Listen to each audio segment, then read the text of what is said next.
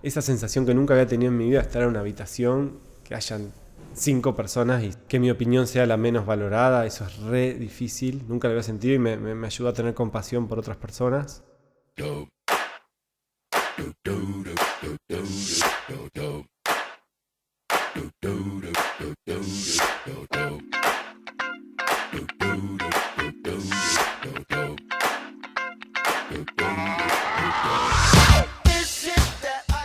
Sean bienvenidos al cuarto episodio de Trenders, un podcast acerca de emprendedores y cómo llegaron a ser lo que son hoy, sin humo y sin bullshit.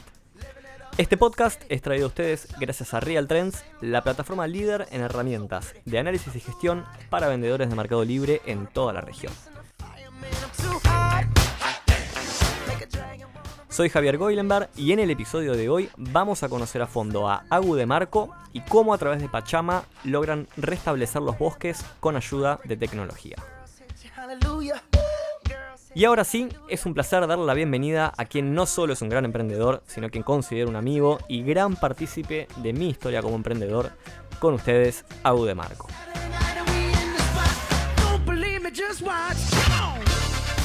Hola Agu, ¿cómo estás? ¿Qué tal Javi? Qué linda intro.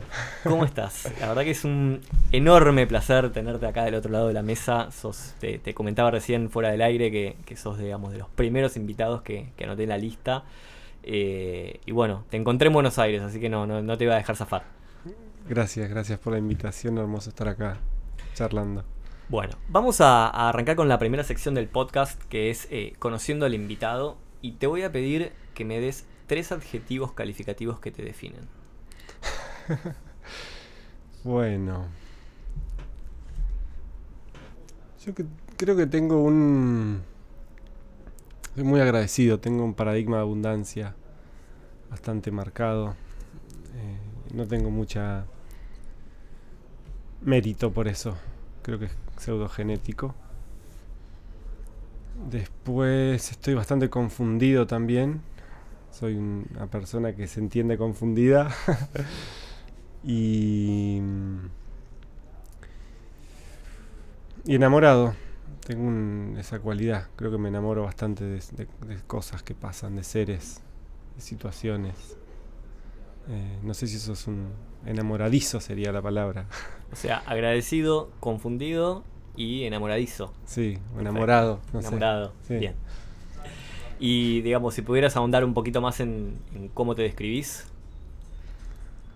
Me gusta la descripción esta que el otro día a la que llegamos era un homo sapien confundido y enamorado y filósofo part-time. Esas son las dos definiciones que después de algunas charlas salió.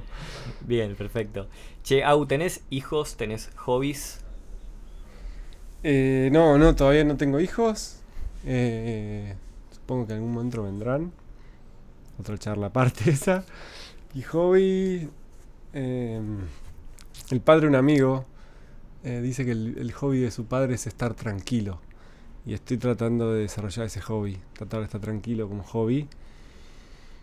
Y después... Nada, me gusta bastante hacer cosas con las manos. Eso me entretiene. Pintar, hacer cosas con madera. Y hay una curiosidad ahí que, que se ve satisfecha a través de leer o de ver videitos. ¿ah? Y nada, me gusta estar mucho con, la gente que quiero también. Eh, eso es uno de mis hobbies también. Compartir tiempo con gente que, que, disfruto compartir. Después hago otras cositas cuando, cuando tengo la oportunidad. Estar en la naturaleza. En donde vivo yo en California hay una ola para surfear cerca y hay bosques para caminar cerca. Así que voy a caminar al bosque cada tanto. Bien. Bastante conectado con, con la naturaleza y, y, con vos mismo también, ¿no? Eso dicen. Ponele, no sé, veremos. Bueno, vamos a hacer este ejercicio que se lo hago a todos los invitados. Vos tenés que ahora cerrar los ojos. Está con los ojos cerrados. E imagínate cuando tenías 10 años. Y contame dónde estás, qué estás haciendo, cómo te acordás de agua a los 10 años. Uy. Y el lago de los 10 años creo que fue una de las etapas más desafiantes porque era el centro del bullying de, algunos chicos. Me acuerdo eso. Eh, así que ahí, fue bastante intensa. Bastante heavy ser eso. Ser el bulleado. Eh, hoy. yo crecí en Entre Ríos, en Concepción del Uruguay, que hay río. Y de chiquito hacía un deporte que se llama Optimist, que son unos barquitos muy chiquititos donde va un chico solo. Y me, me recuerdo, nada, eso estando en el río, navegando. Bien, pasemos a conociendo tu historia previa como emprendedor. Después nos vamos a meter más en Pachama, que es el emprendimiento en el que estás trabajando actualmente. Pero me gustaría que agarres la línea del tiempo de tu vida en el momento que quieras y cuentes un poco todas las cosas que sentís que te tuvieron que suceder o por las que fuiste pasando para llegar hoy a estar en Pachama. O sea, previo a Pachama, todo lo previo a Pachama, contame. Em, bueno. Bueno, arrancamos de ahí, desde los 10 años. Dale. No, a, a mí me marcó mucho toda esa etapa de, de niño habiendo recibido esa atención que es ser por ahí un poco maltratado por otros niños, eso me marcó bastante. Y de hecho también he tenido esta oportunidad desde muy pequeño de hacer ese deporte que se llama Optimist, que son unos barquitos muy chiquitos que tenés que solo estar en el medio del río, el mar y tenés que tomar decisiones de hacia dónde ir en función del viento que hay. Y, y eso también creo que desde muy chiquito te da una sensación, te puede dar una sensación de, de, de entender de que depende de a dónde mueves el timón es a dónde, a dónde está yendo. Después de ahí terminé la secundaria y me vine a estudiar a Buenos Aires. Estudié ingeniería industrial en la UBA. Una carrera que, que creo que quizá la volvería a hacer, o por lo menos parte de eso. Y mm, en la mitad de la carrera, poquito menos de la mitad, un poquito más de la mitad, ya empecé con proyectos de emprendimientos. Igual terminé la carrera los ponchazos. No los ponchazos por, porque no me gustaba, sino porque ya estaba cu- ocupado, si se quiere, con otros proyectos. El primer proyecto que, que co-creé y que participé era un proyecto de una empresa que or- organizaba programas de estudios para extranjeros en Argentina. Con Seba Cadenas y Katy Dunlop, que Seba está también ahora em- sigue emprendiendo. Se va de Increase. Con Seba Incris. Mira. Sí, sí. Y con él y Katy y algunas cosas solo con Katy. Armamos otros proyectos, tipo una escuela de español, una residencia estudiantil. Eh, y ahí como que empecé a los 24, 25 a entender, bueno, no entender, a, a experimentar esto que en ese momento no, no tenía un nombre y después se le empezó a llamar emprendedorismo. Y también tuvimos mucha suerte de entrada de, de agarrar esa primera ola de la moda de emprender y nos empezaron a, a invitar a dar charlas y cosas por el estilo. ¿Qué edad tenías y, y en qué año fue esto? Yo creo que tenía 24, 25. eh, y eso fue en el dos- hace 13 años, más o menos, 2000, capaz que un poco más, 2006, ponele. Soy bastante malo con las fechas. Y nada, y ahí eso era, tener que ir todos los días a hacer que el proyecto funcione. Algunos, de hecho, Road to Argentina, que es ese- esa empresa, sigue funcionando. Yo ya ahí no estoy más, medio que me salí. Y después los otros proyectos eh, no prosperaron. Airbnb nos, nos pasó por encima. Igual no, no, no había mucha. Ya desde ese momento no había. No tenía mucho apego a esos proyectos. Eh, me encantaron porque me, me enseñaron un montón de cosas y me divertía y la verdad que ganaba bien. Y en el 2012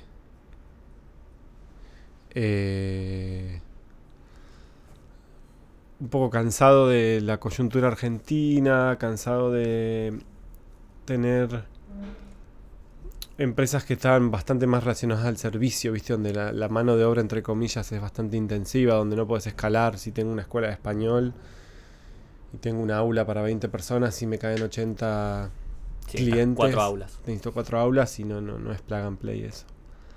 Así que en ese momento habiendo aprendido qué cosas no, no tenía más ganas de, de hacer, eh, me surgió una idea, también estaba empezando todo el tema de las aceleradoras, de tecnología, estaba arrancando en XTP Lab, 500 Startups, Y Combinator ya tenía un- unos años. Y ahí tuve una idea que se llama que hoy se llama Video, que era hacer un software como una especie de PowerPoint para hacer videitos ah, de marketing de animaciones. Y con la idea salía a contársela a todos los que a los que podía y diciendo que tenía ganas de hacer eso. Y la historia larga, hecha corta, fue que. Nada, conocí a Agustín Esperón, que es mi socio actual de Widio. Widio sigue. Y, y después se sumó Fernando, que es Cacho, que es otro amigo mío también que, que ayudó con eso. Y nada, hicimos muchas presentaciones en Prezi en su momento, o PowerPoint. Nos presentamos a muchos concursos, aceleradoras y tuvimos mucha suerte. Yo me acuerdo que ganaban Ganábamos Todo, todo, todo, todo. todo. Levantaron plata con Sí. meramente con un PowerPoint eh, y digamos cuando antes de conocerte cuando la gente me hablaba de vos me decía este pibe tiene la capacidad de convencer a la gente con un PowerPoint y levantar plata. Sí, era muy convincente. Y también estaba el momento indicado, el indicado. Tuvimos mucha suerte, agarramos a muchas personas, incluyendo a nosotros mismos sin experiencia. Y nada, y se estaba empezando la moda de las aceleradoras y había gente que, que creía que podía hacer lo mismo que hizo con Facebook. Y nada, tuvimos mucha suerte. El producto hoy funciona todavía. eh, Pero contame un poco más de, de lo que fue Widio, que, que sé que fue importante en tu trayectoria sí, que fue muy divertido. duró mucho, digamos. Sí, fue como. Eso, fue eso, fue. Ah, existe esta cosa que son emprendimientos de tecnología, existe esto que se llama Silicon Valley, existe esto que son inversores y de, de, tener una escuela de español y una agencia que- organizaba viajes de estudios para extranjeros era re- reinventarse uno de cero y ponerse delante de gente y contarle la visión, lo que uno creía que podía hacer y decirle, che, si vos me das plata te voy a dar un porcentaje de esto. Y, y fue así, fue como de vuelta levantamos algo de capital. ¿Quiénes les invirtieron ahí? Además de NXTP. NXTP, 500 Startups. De hecho, fuimos los primeros argentinos en ser acelerados en 500 Startups, que es ahí cuando yo fui por primera vez a Silicon Valley. Me quedé unos meses. Pero todo con mucha, mucha inconsciencia mm, y, y mandarse para adelante. Me acuerdo algunas anécdotas de, de estar en 500 Startups yendo a visitar las oficinas sin saber quién es Dave McClure, que Dave McClure en ese momento era como el, el que manejaba el circo ahí, y hacerle el elevator pitch, literalmente en el, en el ascensor.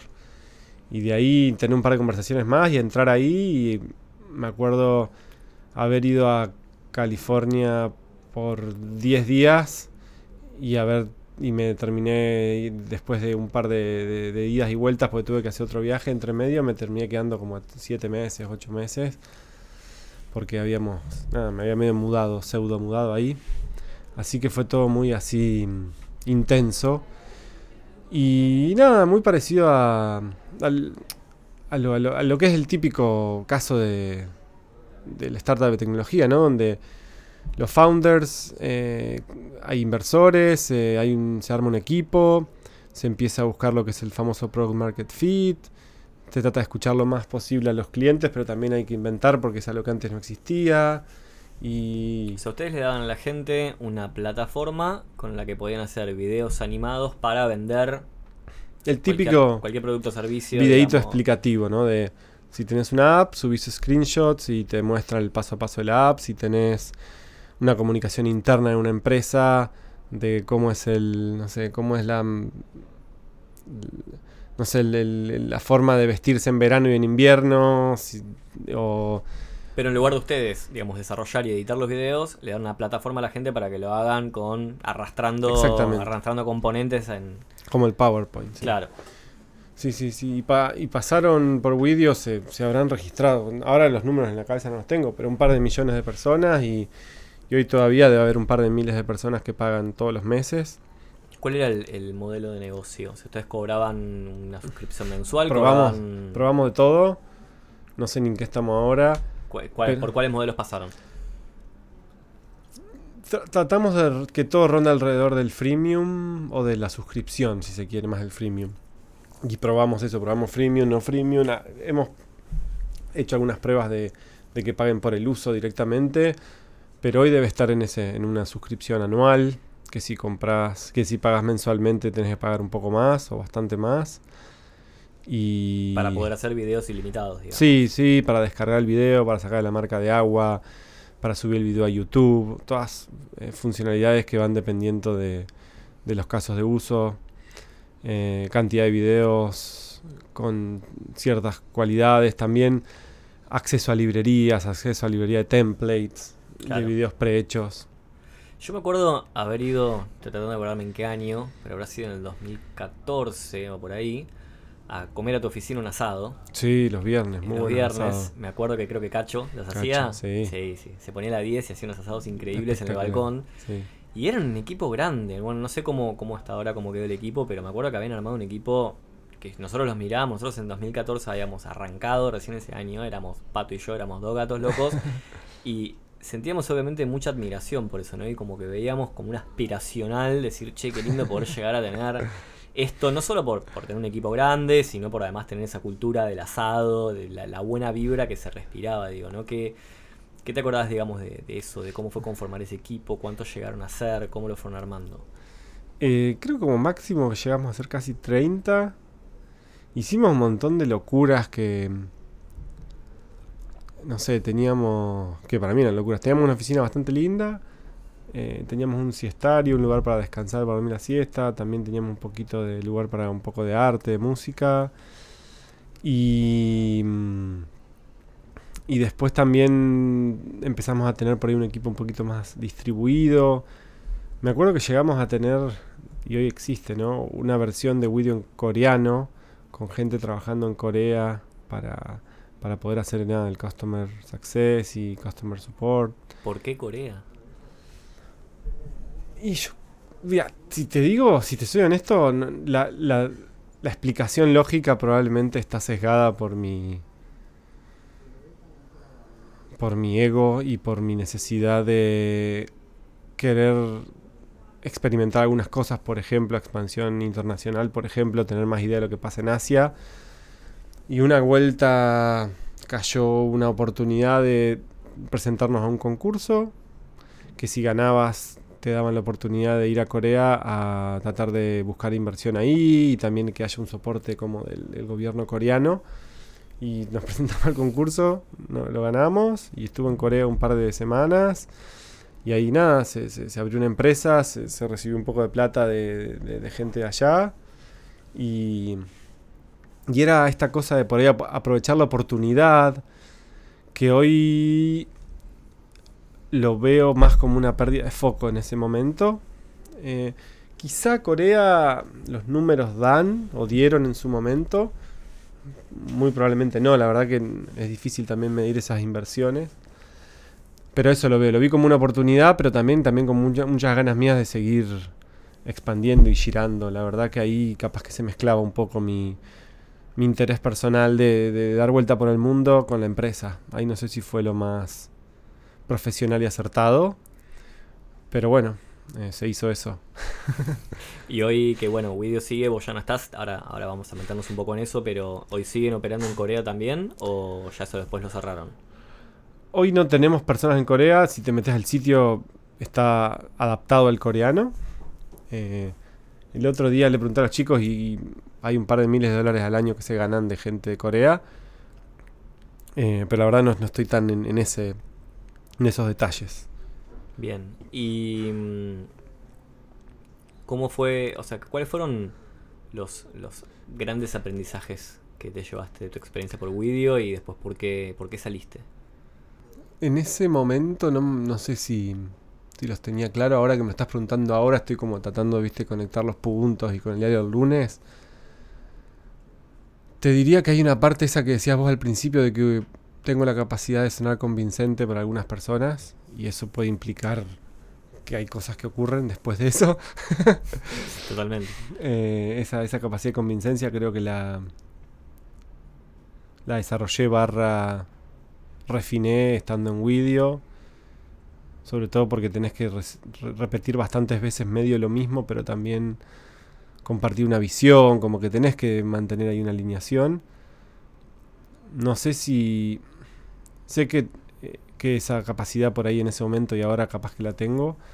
No sé si está tan bien utilizada a veces, pero bueno, eso es una de las cosas. La otra cosa que aprendí de Widio es que... mm, nada, que a veces por ahí tengo- puedo tener actos que a priori parecen, por ejemplo, como el acto este de abrir em, operaciones en Corea. Actos que pueden parecer buenos para la compañía, pero que en su momento creo que también por ahí lo, lo disfracé de que era lo mejor para la compañía y en realidad era algo que yo quería más hacer, así que eso me dio un poco de conciencia. A lo último de Widio se sumó un, alguien al equipo que me hizo aprender muchísimo sobre las cosas que me faltan, o me faltaban, espero. Y una era el foco. Tenía una. Por más que en- entendía que era importante, creo que no lo estaba ejerciendo. Y ahora trato de hacerlo un poco más. Pero mi falta de foco fue una de las cosas que, también eh, aprendí de, de Widio. Y después también de que. Perdóname, antes de, de que saltes al siguiente, esto que hablas del foco, ¿no? Eh, primero, vos en Widio tu rol era de SEO, ¿no? Y tus socios, Cachos y operaciones y Agus producto. bien.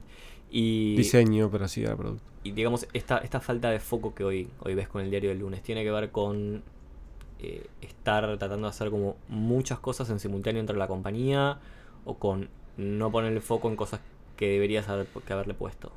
O sea, es un tema de haber hecho menos cosas o haber hecho cosas que, que no hiciste. Las dos cosas. Digamos, todo, todo lo que. tuvimos mucha suerte, de hecho, todavía no sé cómo hicimos lo que hicimos. La verdad que. Tenemos un buen producto, pero eso no es suficiente. Y. Y nada, tuvimos. Creo que entramos lo suficientemente early al espacio como para poder generar un buen posicionamiento orgánico. Porque eso fue lo que siempre nos, nos trae clientes.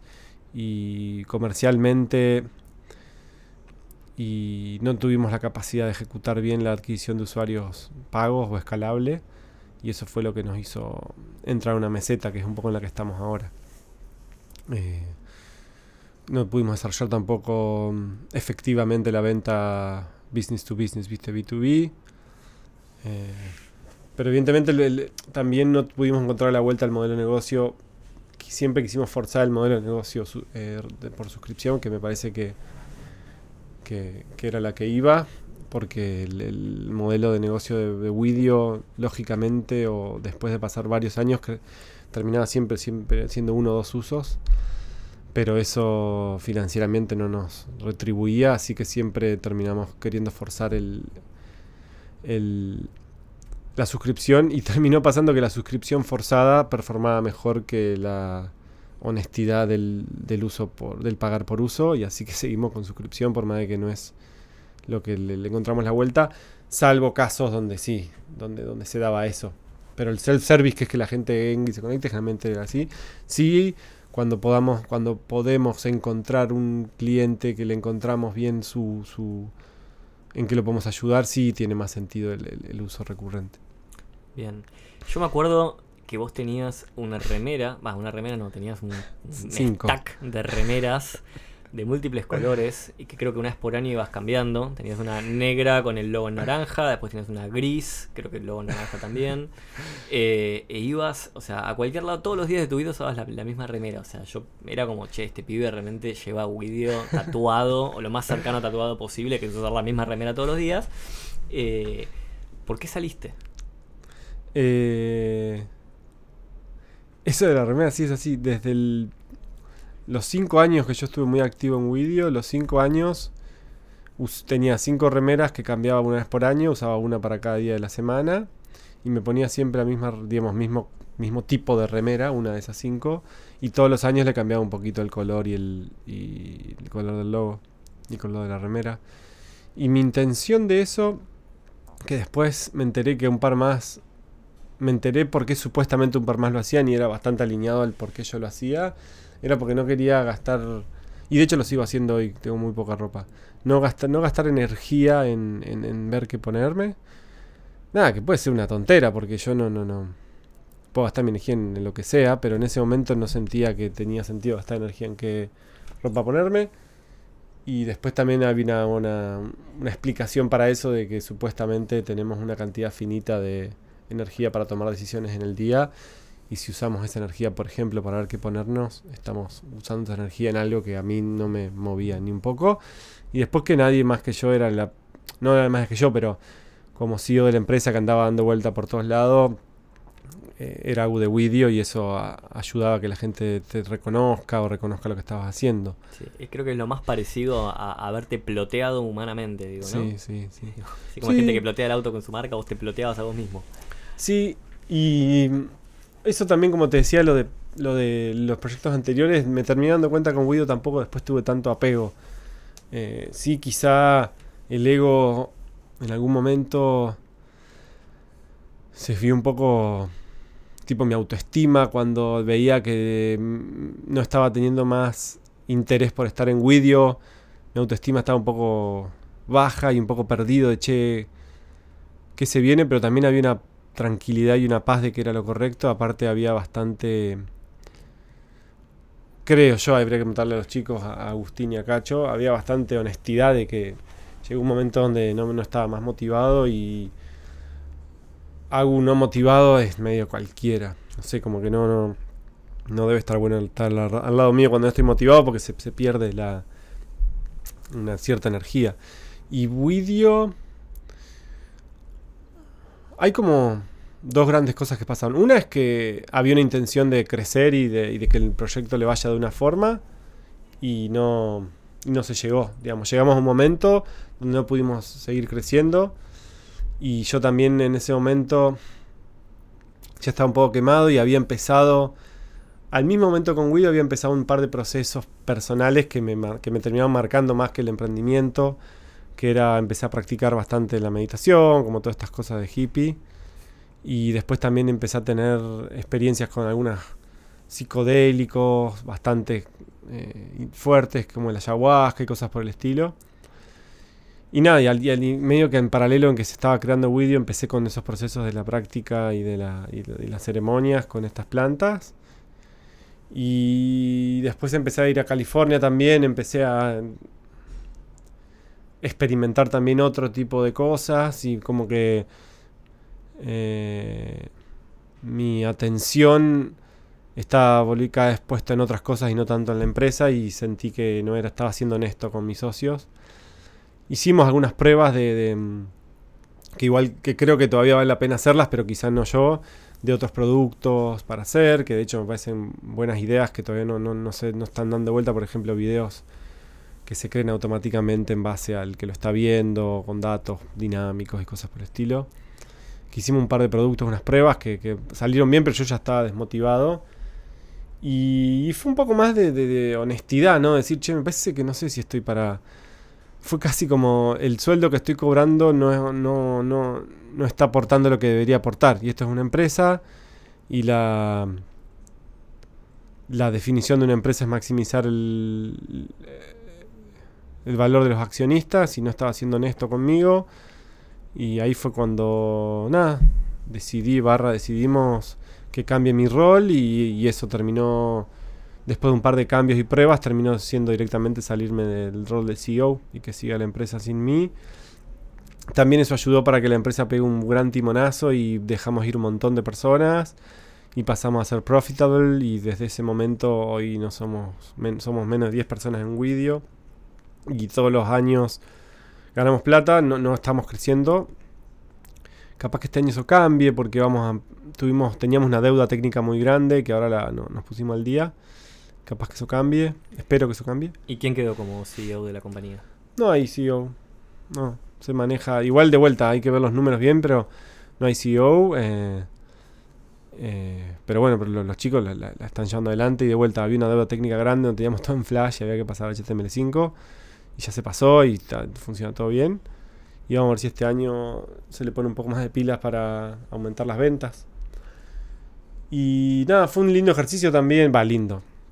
Un ejercicio interesante sentarme adelante de todos los que habían confiado en nosotros, que nos habían dado plata sobre todo, y decirles de que yo me tenía que, va, me tenía, no estaba más motivado y que me iba a ir y que disculpen, que había hecho lo mejor que pude. ¿Tuviste algún problema con eso? ¿Con algún inversor? ¿Con algún. Alguien que les hubiera puesto un voto de confianza y dijo, che, loco, yo confío en vos y. te tomando el palo"? Supongo, supongo que, que, alguien piensa eso en la cara. Me, una, una persona me dijo que fue con la que no me pude juntar a hablar porque por H o por B no, no coincidimos y esa persona creo que, que debe pensar un poco eso y lo entiendo. Y el resto de los inversores, al re- no, no al revés, pero me dijeron, che, gracias por, por no ser careta y decirme qué está pasando y no que haya un muerto vivo ahí que nosotros no sepamos qué está pasando. Claro. Fue como casi una, creo yo, o esa es la interpretación que hago yo hoy, fue una, una forma de ser honesto también con ellos y de sacarnos las caretas, decir, che, mira, probé, son 5 o 6 años de mi vida, la verdad que di lo que, todo lo que podía haber dado, a lo último ya hicimos algunos cambios que no dieron su resultado y yo ya estoy desmotivado. No, no me quiero quedar acá estando desmotivado y creo que los entendió bastante. A, priori te diría que, que la mayoría de las personas con las que nos apoyaron me puedo sentar y hablar, inclusive contarle proyectos nuevos y están muchos interesados inclusive en participar, como que hay una, creo una buena relación, de hecho he tenido la oportunidad de hablar con varios después. Eh, pero fue interesante Widio y me, me dio una oportunidad también grandísima de, de aprender. Bueno, estoy viviendo, sigo viviendo en California y la, la intención inicial de ir a California fue por, por Widio. Claro. Sí, en definitiva, digo, también gran parte de lo que estás haciendo hoy y, y dónde estás hoy tiene que ver con, con ese pasaje, ¿no? Che, y vos que tuviste mucha experiencia con, con aceleradoras, tuviste, bueno, pasaste por NextTP, 500 Startups, que es, digamos, de las más conocidas a nivel mundial, eh, ¿lo recomendás? O sea, te- con el diario del lunes y habiendo vivido tu experiencia, ¿te parece que, que es algo recomendable para un emprendimiento de tecnología? La respuesta siempre va a ser depende. Pero si tengo que decir sí o no, diría que sí. Eh, a la mayoría de la gente que no tiene mucho acceso a un montón de cosas, pasar por alguna de estas aceleradoras te puede dar ese acceso, esa visibilidad, ese entrenamiento. Cuando nosotros pasamos por esas aceleradoras, las aceleradoras se estaban formando, así que creo que, que hoy debe ser muy diferente. De hecho, no deberíamos poder entrar a ninguna aceleradora hoy como entramos en su momento. En- me parecería hasta desprolijo si un, si un vídeo de ese momento hoy podría entrar en una aceleradora. Eh, y ay, sí, supongo que sí. Hay que, hay que ver, hay que ver en ese momento. Yo, mi, mi, mi, mi observación más es que la persona entienda si lo que la única forma de brillar es a través de hacer un emprendimiento. Si la respuesta es sí, después ver si qué- cuál es la intención de ese emprendimiento, qué escala quiere tener, qué, qué juego quiere jugar. Y recién después ahí hay ver si una de todas esas opciones es a pasar por una aceleradora, ¿no? Sí. Creo que hay un montón de preguntas antes que hay que hacerse. Sí, hay muchas cosas que, por lo menos en nuestra experiencia con Pato, mi socio, eh, las aprendés después sobre la marcha, ¿no? O sea, nosotros cuando... Bueno, de hecho yo te conocí a vos eh, gracias a que estábamos buscando una aceleradora eh, para, para arrancar Real Trends. Eh, yo tenía un amigo que era Demi, que laburaba con, con vos en Widio. Y, y él me dijo, che, vení, habla con Agu, que él te va a recibir con las puertas abiertas. Me acuerdo que nos fuimos a una Starbucks que estaba ahí en, ahí en, en Malavia. eh, y vos como me abriste la puerta, me, me- me contaste todo, que eso fue una de las cosas que a mí me acuerdo que más me sorprendió para bien, que era, che, loco, qué, qué buena onda este ecosistema donde hay un pibe que ni me conoce y me está abriendo la puerta a un montón de cosas. Eh, y, y te pregunté, bueno, contame desde adentro en XTP, vos como, como acelerado, qué te gustó, qué no te gustó y demás, pero digo, uno después como que al principio te compras mucho, mucho humo, ¿no? Digamos, eh, como que sentís que si te acepta una aceleradora ya tenés como una cierta validación y como un cierto éxito garantizado que después te das cuenta que nada que ver, que Nada después que es- realmente el, el- el único que te va a dar el éxito es el mercado que te valide y, y el equipo que puedas armar y, y te ayuda a crecer. Pero en ese momento, eh, mismo el tema también, digo, si levantás, como que el, el verso era bueno, eh, arrancá con, con- este seed funding como para empezar, poquita plata, y después tenés que llegar a una estadía, una atracción suficiente para levantar más plata, y, entonces, y era como esa ronda, digamos, de que en algunos, en algunos emprendimientos funciona muy bien, y es necesaria inclusive porque quizás son modelos de capital intensivo que necesitan de, de- de esa escala de, de levantar plata tras plata. Pero después hay un montón de otros emprendimientos que yo vi pasar por NXTP y por otras aceleradoras que, se comen ese verso y se la dan contra la pared porque lo único que piensan es en seguir levantando guita y después ya eh, podrían haber hecho algo mucho mejor de una manera mucho más orgánica y, y bootstrapeada, como decimos nosotros. Eh, y como que está buenísimo como que alguien te la pudiera contar antes de arrancar toda esa, ¿no? Sí, sí, sí, coincido en todo lo que decís. Eh, tampoco hay muchas opciones, ¿eh? Eso es una cosa que también, después de haber pasado por un poco por esto, de, no hay instrumentos financieros y organizados que, que busquen soportar el que quiere bootstrapear una compañía. También es lo que hay, digamos. Y, y por eso también uno tiene que arreglarse con lo que hay. La gran, gran, gran mayoría de las empresas no necesita todo el tiempo capital intensivo, no son Ubers. Eh, pero tampoco es que está la otra opción de, por ejemplo, un instrumento armado donde te ponen X cantidad de plata y no es por un equity, sino es por un porcentaje de profit eh, que se lo vas a devolver más rápidamente con menos retorno, cosas por el estilo, ¿se entiende? Sí, sí, sí. Está como el préstamo al banco que nadie te lo va a dar porque sos una bolsa de riesgo como startup y está el, el que pretende tener 7x de retornos en 7 años. Hay puntos intermedios, todavía no, no, no hay muchos eh, formatos que estén funcionando. Creo que en algún momento van a venir. Y, y también es la responsabilidad barra las ganas de uno, no sé, por ejemplo, si en algún momento entre un pal de los que más o menos le vaya bien, a mí me da mucha fiaca meterme en todo eso, pero no sé, con pueden conseguir poner un par de guita entre X empresas que ya fueron bootstrapeadas como ustedes y, y poner una ficha a alguien jugándosela a otro tipo de, de retorno y no un retorno de, X, de, de 7X. ¿Entiendes? Eso es lo que digo, como que también eh, son las innovaciones tienen que venir de adentro. Eh, lo mismo con lo que pasó con Startup Chile, que muchos los critican, pero para mí que te den 40 mil dólares sin equity está bueno también, para uh -huh. ver si, si podés hacer que algo funcione. Como que, nada, hay que, hay que seguir, creo que estamos todavía en el comienzo y estas aceleradoras también cada una va encontrando su modelo, pero coincido que para la gran mayoría de la gente el, el, el, el path eh, al unicornio no, no es el no, no, no es el esperado, digamos. Claro. Bueno, y entonces, salís de Widio y ¿en qué te metiste? ¿Y hace cuánto fue esto? Salí de Widio y me estuve en bolas con mucha paz eh, durante un año y pico. Eh, ahí yo igual tengo otros proyectos con mi compañera de vida, con Gigi. Hace un par de años, ya cuatro años, que co-creamos una cosa que se llama South Talent, que es una agencia de recruiting, technical recruiting especializada en empresas de Silicon Valley generalmente que buscan contratar programadores remotos en Latinoamérica, con bastante foco en Argentina. Así que eso también es algo que, que, soy parte. Y eso es un poco lo que en el interior entre Widio y en lo que estoy gastando, invirtiendo mi tiempo ahora, nos ayudó bastante. Y lo que pasó ahí fue, tenía en su momento una idea de que quería que quería explorar y la, la, la, analicé bastante a fondo y después de ese análisis dije, che, no, no, no, no es la idea que, que en este momento me, me, me, parece que es la que va, porque sentía que era... La viste la típica de si tenés un martillo todos los que ves son clavos. Sí. Bueno, mi idea en ese momento era como que la tesis era, che, ¿cómo puede ser que la mitad del planeta vive en abundancia material.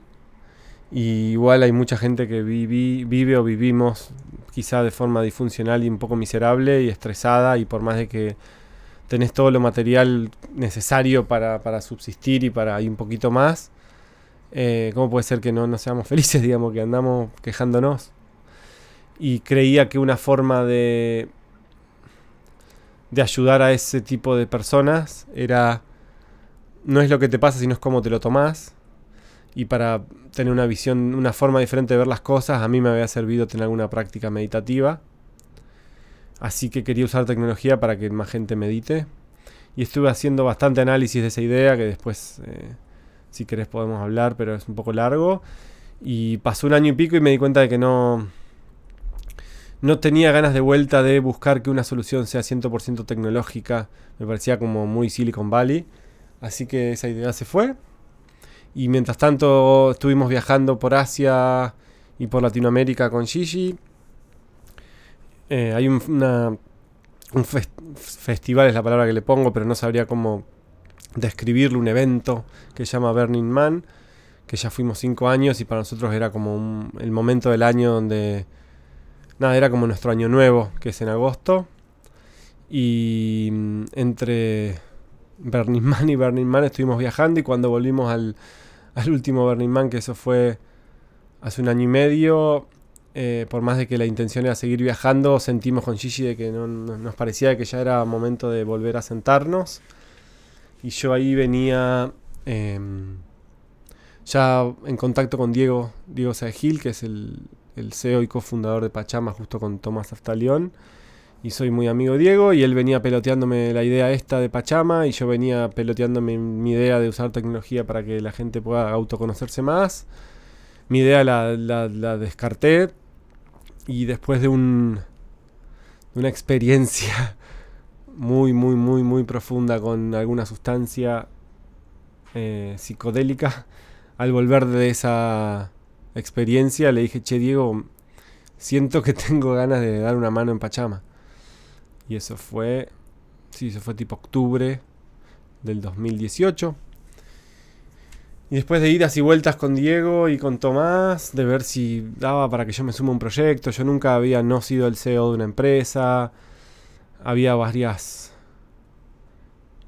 eh, yellow flags, viste, de decir, che, no sé si da para que un ser como Agus se suma a un proyecto así. Estaba medio en, en una, viste, de después de haber estado viajando. Estuvimos un mes en silencio meditando con Gigi eh, habíamos hecho un montón de experiencias, si bien de hippie con OSDE, surfeando mucho, bajé varios kilos.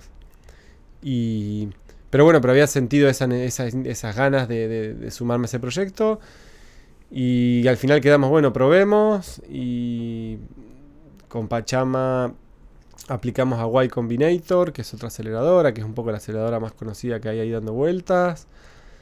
Y empezó el circo ese, hermoso circo. Eh, Contame un poco para que la gente conozca qué es Pachama, pero lo vamos a hacer en, formato elevator pitch, donde vas a hacer. No, no, no yo no hago elevator pitch. lo hace el CEO, el elevator pitch. Yo te puedo explicar qué hacemos con Pachama. Bueno, hay uno de los dos elevator pitch que te iba a pedir que era contame qué es Pachama, pero para que lo entienda la tía Marta, digamos, ¿no? La tía Norma. Así que arranca con eso. El para que lo entienda la tía Norma es. Hay gente que quiere compensar sus emisiones de dióxido de carbono y una forma de compensarlos es comprando bonos de carbono. Un bono de carbono es una tonelada de CO2 que se emite a la atmósfera y nosotros unimos a gente que quiere compensar su huella con proyectos que lo compensan y por sobre eso usamos tecnología para para monitorear y validar que se está haciendo lo que se dijo que se iba a hacer. Ok, contame quién es esa gente que quiere compensar su huella de quién. ¿Son, empresas? ¿Qué es lo que están haciendo? hay muchos tipos. En nuestro caso son empresas, sí, estamos apuntando empresas. Tenemos clientes como Microsoft, Shopify.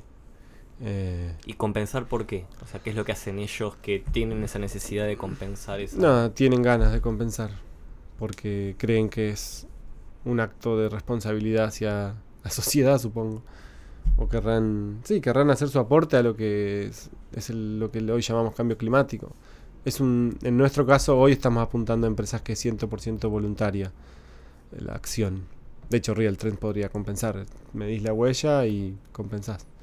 ¿Y cómo me esa huella? ¿Cómo yo sabría cuál es la huella? Hay diferentes formas más, más o menos eh, eh, complejas. Una forma que usamos nosotros es en base a la la cantidad de gente que trabaja y a la facturación que hay se puede calcular cuántos gastos eh, eh, tenés y en base a los gastos que tenés se puede estimar qué huella tiene la electricidad que usás, las computadoras que usás, el traslado, los vuelos, si... Em, nada, si moves cosas, eh, podés estimar cuál es el costo de, de dióxido de carbono emi- emitido por, por, el, por, las, del- por los deliveries, por el shipping. eh. Eso, depende de cada una de las cosas que hagan las empresas, se puede estimar. Bien, y el proyecto, vos te sumaste en octubre de 2018, dijiste, y el proyecto había arrancado en qué momento. No, no estaba arrancando. Estaba arrancando. Sí, sí, sí, éramos tres, cuatro. Y levantaron guita. ¿Qué- Sí, hicimos una ronda de inversión seed eh, de unos creo, 4 millones de dólares. Y pasamos por Y Combinator, que eso nos ayudó muchísimo. Y tuvimos mucha suerte de estar en el momento indicado, en el lugar indicado, con una solución que hoy sigo creciendo que es bastante acertada, digamos que está bueno que exista alguien que lo haga lo que estamos queriendo hacer nosotros o haciendo nosotros. Y terminamos el año con un equipo no muy grande, hicimos bastante foco en no tener muchas eh, personas nuevas, creo que somos 7, 8, eh, eh, y mm, pudimos cerrar algunos clientes muy importantes y, y estamos aprendiendo mucha energía en desarrollar la tecnología para poder hacer cosas que hoy se hacen manualmente, hacerlas con tecnología, por ejemplo medir cuánto crece un árbol, que hoy se mide contando árboles en una superficie y, y midiendo ciertas partes del árbol. Nosotros lo usamos con usamos imágenes satelitales y LiDAR que pasan por un algoritmo de análisis de datos y redes neuronales que, em, que pueden estimar bastante bien cuánto crece un árbol. Y, y una cosa que le dije, que te dije a vos, es que mi rol es, de vuelta, como por primera vez no soy el CEO de una empresa, así que mi rol es, eh, por más de que fui la primera persona que se sumó, hace un par de meses les, les comenté a los chicos que no, que, que no me sentía honesto conmigo mismo volver a estar 8 o 10 horas delante de una computadora, así que hace un par de meses que estoy trabajando medio tiempo en Pachama. Eh, ¿Cuál es tu rol en el proyecto? ¿Qué haces? Eh, así, el, rol que hay que decir es que soy el encargado de buscar proyectos para sumar a la plataforma, ¿no? Proyectos para que. Para que podamos. Nada, gente, hay gente que está cuidando los bosques y plantando árboles y que a esas personas les llegue plata lo antes posible. Así pueden cuidar más bosques y plantar más árboles. Y también por mis eh, capacidades soy bastante comodín, como que hay muchos temas que... Ahora cada vez menos porque estoy, tengo un rol menos activo que antes, pero era bastante de las cosas que por ahí no, no, no había tiempo que las haga otro y que eran bastante o más o menos importantes, me las tiraban... Va, no me las tiraban, era- las agarraba y más o menos las sacaban dando con alambre, pero hoy hay muchas esas cosas que por suerte hay ingenieros y científicos que las están mejorando y- y haciendo procesos y queriendo escalarlas y yo las hacía como podía y, y va, va moviendo, va avanzando. Y vos, eh, digamos, ¿cómo, cómo te sentís eh, siendo parte de un proyecto, no siendo no SEO? ¿Cómo se siente tu ego? ¿Cómo estás vos con eso? Al principio costó un montón, no sé si un montón, porque la verdad que los quiero mucho, mucho a, a Diego y a Tomás. eh, costó, un mon- costó bastante a mi ego eso de, ay, no soy el CEO ahora.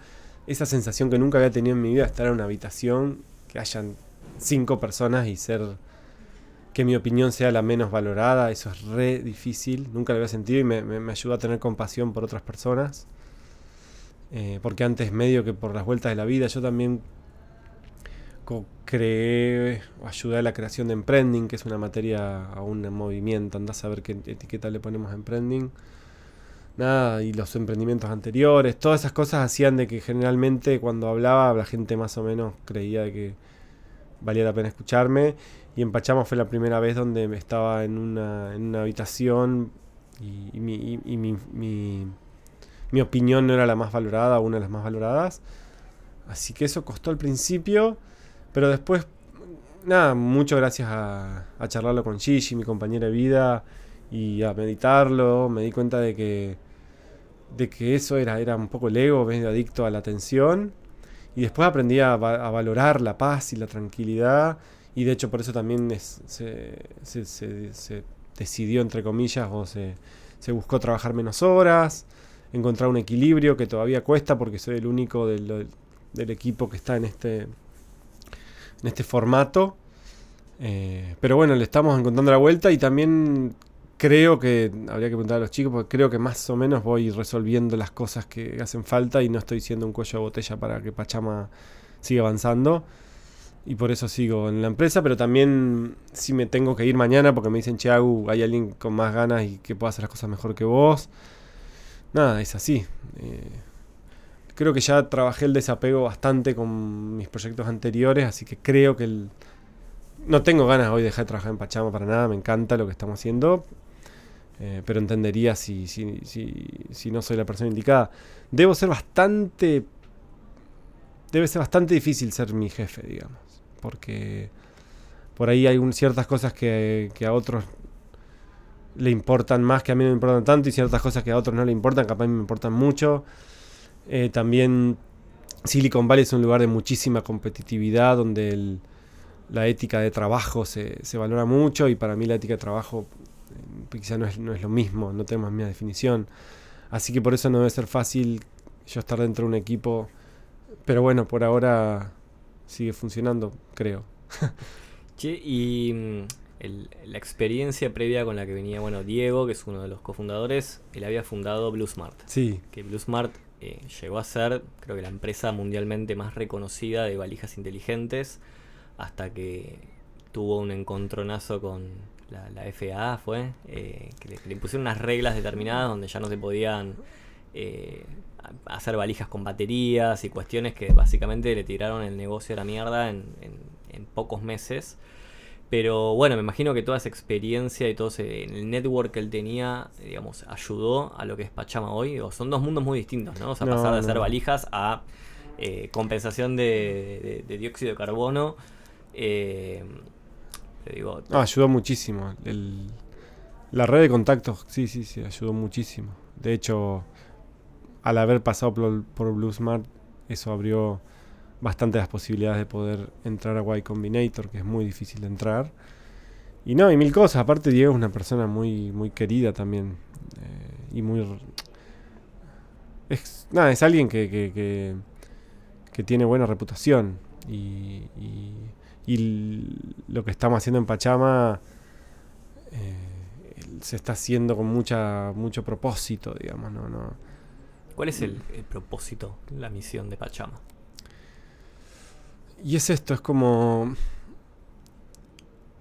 ayudar a, a que se re restablezcan los bosques, digamos, a usar este sistema que hoy tenemos, que no es perfecto, pero es el que hay, en pro de que haya cada vez más eh, se protejan los bosques y los bosques hoy se, se pueden... Una forma de ponerle un precio a un bosque depende de cuánto carbono captura, pero eso es simplemente una de las cosas que hacen. Los bosques son lugares donde hay medicinas, donde hay comida, donde hay biodiversidad, donde se, contiene el agua, cuando hay sequía. Hay un montón de, funciones que cumple el bosque que no están siendo, que no tienen un valor económico y un poco tratamos de, usar lo que sí tiene valor económico, que es la captura de carbono, para que se protejan los bosques, digamos, que son muy necesarios y se vienen degradando muy fuerte. Y para mí, Pachama es parte de una excusa para que haya algo en este planeta que nos una a todos los seres humanos como una especie de de juego en el que podemos participar todos y estamos todos tirando para el mismo lado, ¿se entiende? Uh -huh. Porque hay un montón de cosas donde siempre está el, el bueno, el malo, y creo que todos queremos que haya más árboles, digamos. No conozco mucha gente que... Sí hay gente que usaría diferente los árboles, pero no hay nadie que esté en contra. ¿se Hay gente que le, le, importan... Un poco lo que queremos hacer con Pachama es que los árboles valgan más plantados que cortados. Eh, y, y, encontrar la vuelta para que eso se haga de forma lo más responsable posible. Lo estamos probando, digamos, es un camino largo y lo bueno es que hay bastante paciencia eh, y, y, nada, estamos avanzando. Bueno, espectacular, Agu. Vamos a pasar ahora entonces a la última sección del podcast, que es el ping pong emprendedor. Así que te, te arranco con la primera pregunta. ¿Estás eh, contento con tu work-life balance o, o, hay algo que cambiarías hoy? Eh, estoy muy contento, sí. Sí, sí. Tengo un plan de vida que es tratar de mudarme un poco más a la naturaleza, pero con lo que estoy haciendo hoy estoy muy contento, sí. Una persona y una empresa que admires. Gigi de Biasi, que es mi compañera Compañera de vida. Sí. Y una Empresa. Pachama. Eh, ¿Crees que emprender es para cualquiera? No, ¿Por qué? porque nada es para cualquiera. Nada, nada, nada. Digamos, cada uno tiene que hacer lo que tenga que hacer para ver dónde puede brillar. A veces, algunos, es emprender. ¿Cuánto, cuánto del éxito que, que tuviste hasta hoy eh, en tus distintos emprendimientos lo, lo atribuís a la suerte y cuánto al talento y el trabajo duro? 99% de la suerte. Porque el talento y trabajo duro también, la capacidad de poder trabajar duro y de enfocarse y de tener fuerza de voluntad, para mí es también pseudo genético y su- suerte, ¿se entiende? Yo no pude, yo no hice nada para tener capacidad de convincencia o no hice nada para tener creatividad. Es como que nací en un lugar donde pude ser educado, me dieron comida, me pude desarrollar. Nada, no, no, no. Si pudieras poner un cartel en el medio de la Panamericana con la frase que vos quieras, ¿qué diría? Love is love, pero en español. Eh, ¿Qué cosas te parece que hacen a un buen emprendedor o emprendedora? Y hay una parte de autoconocimiento bastante interesante. Foco también. Bueno, y te tiro la última que es, con la experiencia que tenés hoy, un consejo para gente que esté escuchando y que esté pensando en emprender. Que haga todo lo posible para entender si la mejor forma de brillar es emprendiendo. Eh, y después juntarse, no sé, juntarse con gente, darle para adelante y tratar de encontrar la vuelta y no tratar de cagar arriba el culo. No tener más costos de los que su estrés puede soportar. Bueno, buenísimo, Agus. Eh, bueno, con esto ya vamos cerrando. Eh, te agradezco muchísimo por haber venido. Contanos dónde pueden encontrar eh, más info sobre Pachama y dónde te pueden contactar a vos, email, redes. Pachama.com Que Pachama es por Pachamama Así que Pachama.com Y a mí hace un par de años que me tomé un break de las redes Así que no ando muy en las redes Mi mail es agu arroba agu punto email Sin Bueno, nada, muchísimas gracias eh, de vuelta a vos y a todos los que escucharon el episodio. Eh, soy Javier Goilenberg, a mí si me quieren escribir lo pueden hacer a javier.real-mediotrends.com. Toda la info de lo de Agu, de Pachama y, y también mi mail lo vamos a dejar en la descripción del episodio. Y te invito a que si te gustó este podcast lo compartas con tu gente. Estamos en Spotify, Apple Podcast y otras plataformas. Hasta el próximo episodio de Trenders.